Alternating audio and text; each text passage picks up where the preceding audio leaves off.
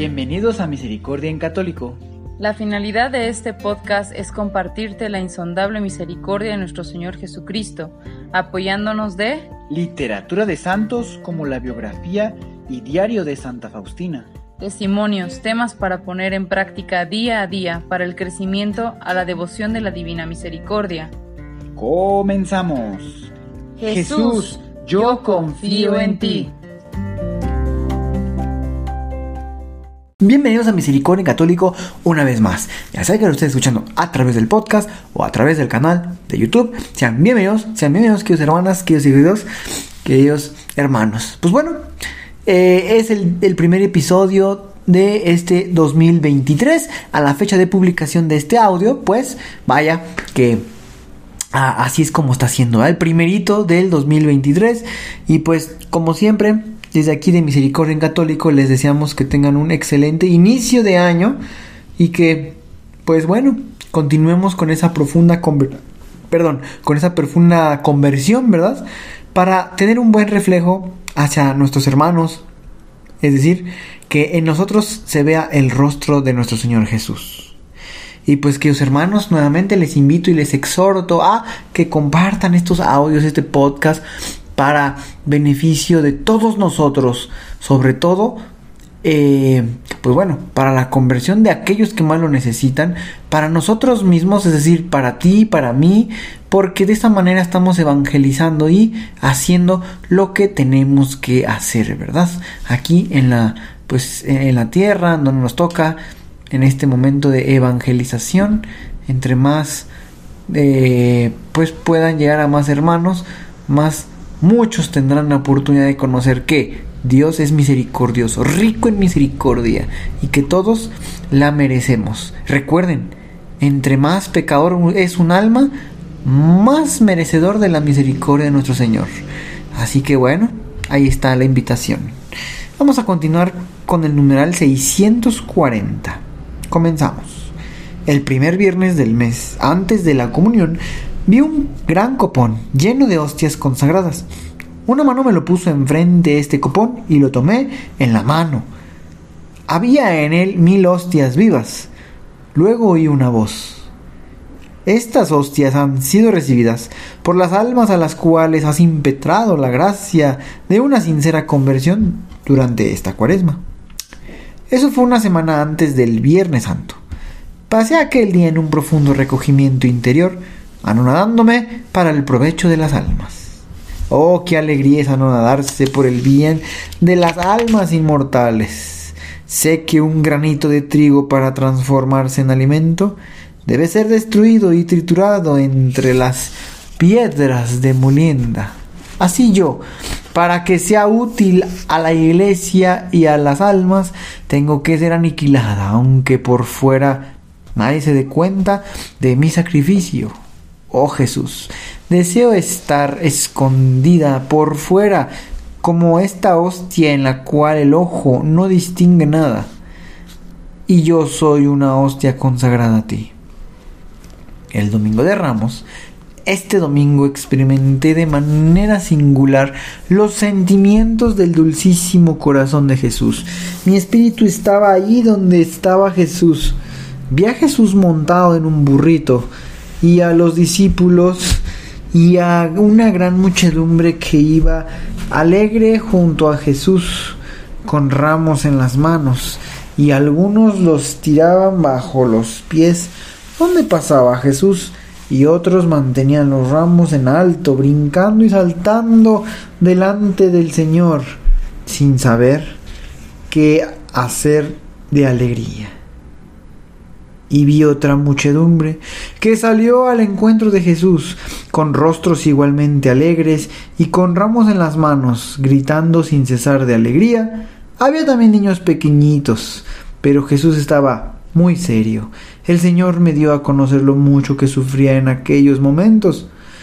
Yo no veía nada fuera de Jesús, que tenía el corazón saturado por la ingratitud de los hombres. La confesión trimestral. El padre Bukowski, cuando una fuerza interior me apremió nuevamente a que no aplazara más esta causa, No encontrando paz, dije al confesor, Padre Bukowski, que ya no podía esperar más tiempo.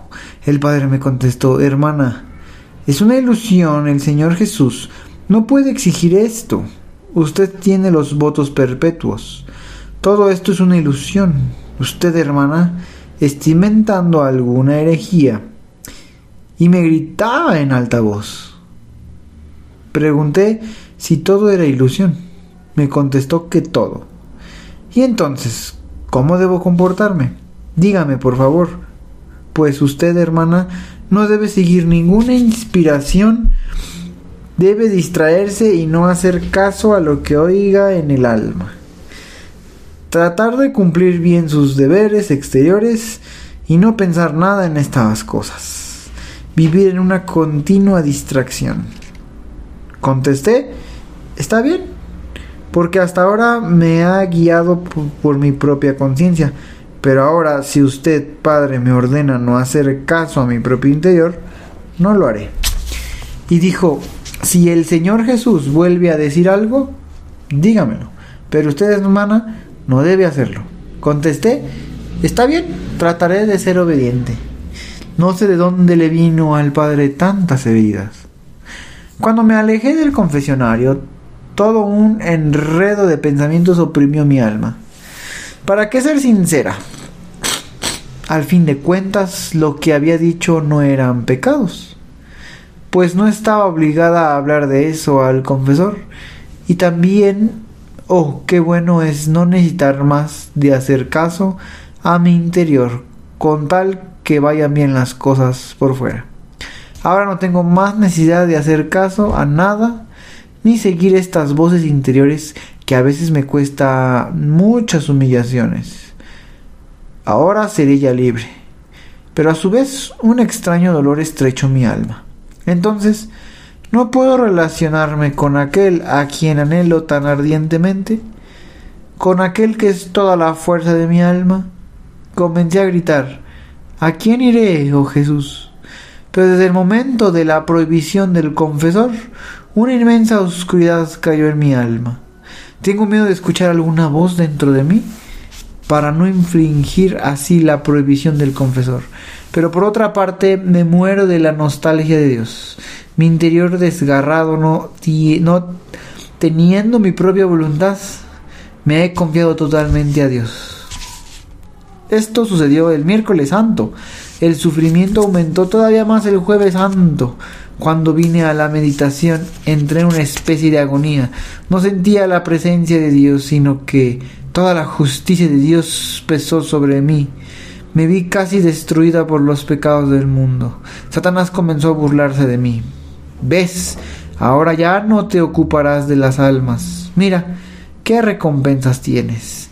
Nadie te va a creer que esto lo quiere Jesús. Mira cómo sufres ahora y lo que vas a sufrir todavía. Después de todo el confesor te ha liberado de todo esto. Ahora puedo ya vivir según mi parecer con tal que todo vaya bien por fuera. Estos pensamientos terribles me atormentaron durante una hora entera. Cuando se acercaba la Santa Misa, un dolor estrujó mi corazón. ¿Debo salir de la congregación? Y dado que el Padre me dijo que era una herejía, ¿debo separarme de la iglesia? Grité al Señor con voz interior y dolorida, Jesús, sálvame. Sin embargo, ni un rayo de luz entró en mi alma y sentí que las fuerzas me abandonaban como si sucediera la separación del cuerpo con respecto al alma.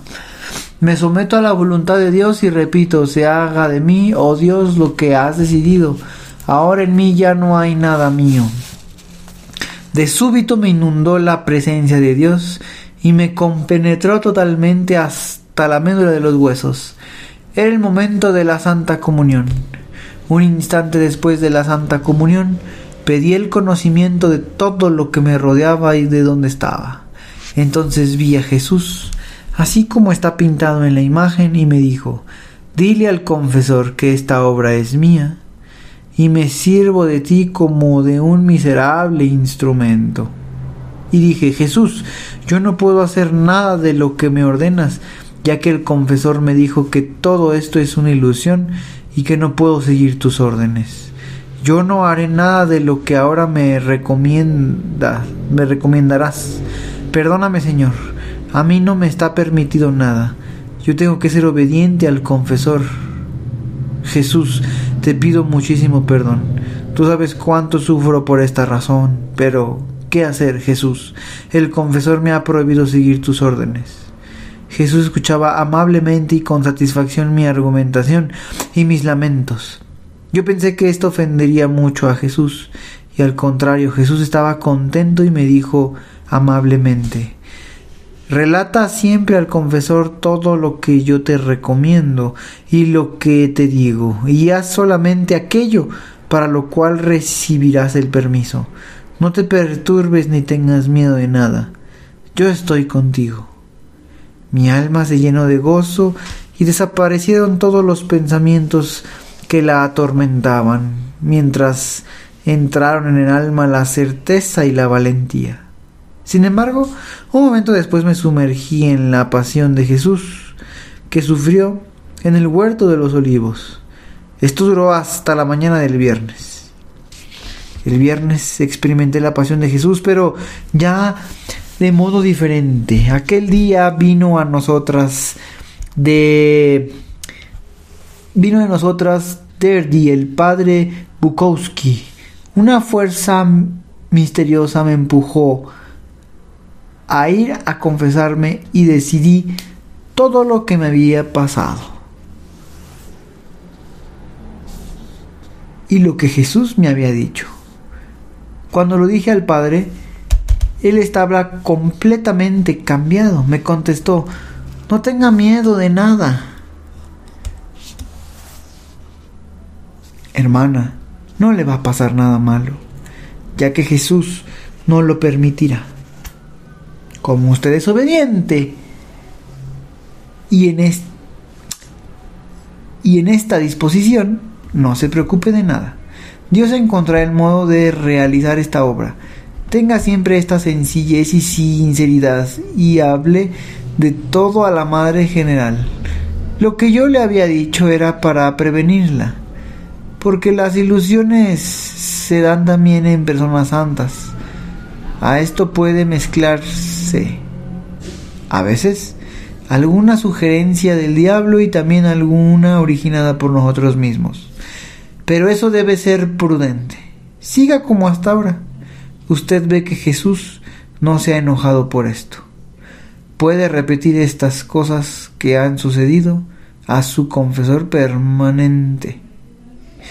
Comprendí que tengo que rezar mucho por cada confesor para que el Espíritu Santo los ilumine, porque cuando me acerco al confesionario sin rezar antes ardientemente, el confesor me comprende poco. Ese padre me animó a rogar fervientemente por la intención de que Dios me permita conocer y comprender mejor las cosas que exige de mí. Hermana, haga una novena tras otra y Dios nos rehusará sus gracias. Viernes Santo. A las 3 de la tarde vi a Jesús crucificado que me miró y dijo, tengo sed. De repente vi que su costado salieron los dos mismos rayos que están en la imagen. En el mismo momento sentí en el alma el deseo de salvar las almas y de anonadarme por los pobres pecadores. Junto a Jesús agonizante me ofrecía el Padre eterno por el mundo. Con Jesús y por Jesús. Y en Jesús estoy unida a ti, oh Padre eterno. El Viernes Santo Jesús sufrió ya de manera distinta en el alma que el Jueves Santo. La Santa Misa de la Resurrección. Cuando entré en la capilla, mi espíritu se sumergió en Dios, en su único tesoro su presencia me inundó. Pues bien, queridos hermanos, vaya acaso que en esta ocasión escuchamos de Santa Faustina. Imagínense ustedes que con toda sinceridad, con toda transparencia, pues revelan su alma al sacerdote y el sacerdote les dice pues todo lo contrario de lo que uno quisiera escuchar. Decir, olvida de todo eso, es ilusión, no hagas nada, así como muy severo, ¿verdad? Como lo marca ahí Santa Faustina, algo muy severo. Pero en el fondo, todo esto lo sabe Jesús, de tal manera que la próxima vez que Santa Faustina se acercaría al confesionario fue muy diferente. Es como si hubiera sido una, una especie de, ah, de filtro, ¿verdad? Que el sacerdote hacía, pero que Jesús sabía de todo esto. Ese filtro para distinguir entre Dios y las ilusiones, las cosas que uno mismo puede empezarse a pues a crear, ¿verdad? Así dijo el sacerdote, hasta en los santos hay estas situaciones. Entonces, pues, de todos lados, como lo veamos, estaba cumpliéndose la voluntad de Dios, el sacerdote haciendo lo respectivo. Pero también hay algo importante, queridos hermanos, espero que lo hayan notado. Nuevamente, Santa Faustina dice, hay que orar por nuestros confesores. Es decir, ella oraba por sus confesores antes, mucho antes de ir. Y ella distinguía que cuando rezaba ardientemente por sus confesores, la entendían un poco mejor. Y es que, queridos hermanos, recordemos que los representantes aquí en la tierra de nuestro Señor Jesús, pues son los sacerdotes. Sin embargo, son como nosotros en una, en una, de, algún, de una manera. Siguen siendo humanos. Y muchas veces, pues también están pasando algunas situaciones que pueden opacar su pensar, ¿verdad? Sin embargo, tienen una característica diferente a nosotros. Ellos están consagrados, digamos, tienen sus manos consagradas a nuestro Señor. Es por eso que son los representantes, ¿verdad? Entonces por eso pueden hacer la transustanciación, que es cuando se hace la consagración del pan y el vino, que se conviertan en el cuerpo y la sangre de nuestro Señor. Por lo tanto, ese plus que los sacerdotes tienen, claro que puede funcionar muy bien, orar por ellos. Y nuestro Señor siempre está hablándonos a través de ellos, pero cuando todo está en equilibrio, es más fácil que podamos nosotros expresarnos y escuchar lo que Jesús quiere decirnos a través de ellos. Pues con esto ir terminando y exhortarles a seguir orando por los sacerdotes. Oren por sus confesores si tienen pensado confesarse en unas dos semanas o en una semana o en un mes, pues desde ahorita empiecen a orar por el confesor que la vaya a confesar. Quizá no sabes cómo se llama ni quién va a ser, pero tú ya puedes orar pidiéndole a Dios que ilumine a aquel sacerdote que te va a confesar. Sin más, como siempre, que Dios los bendiga. Hasta pronto.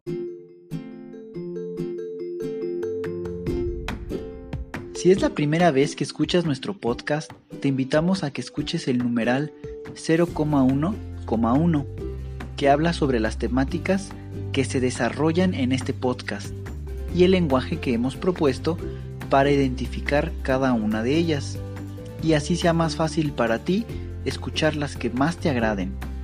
Te dejamos el link del audio y la lista de las temáticas en la descripción que este audio tiene.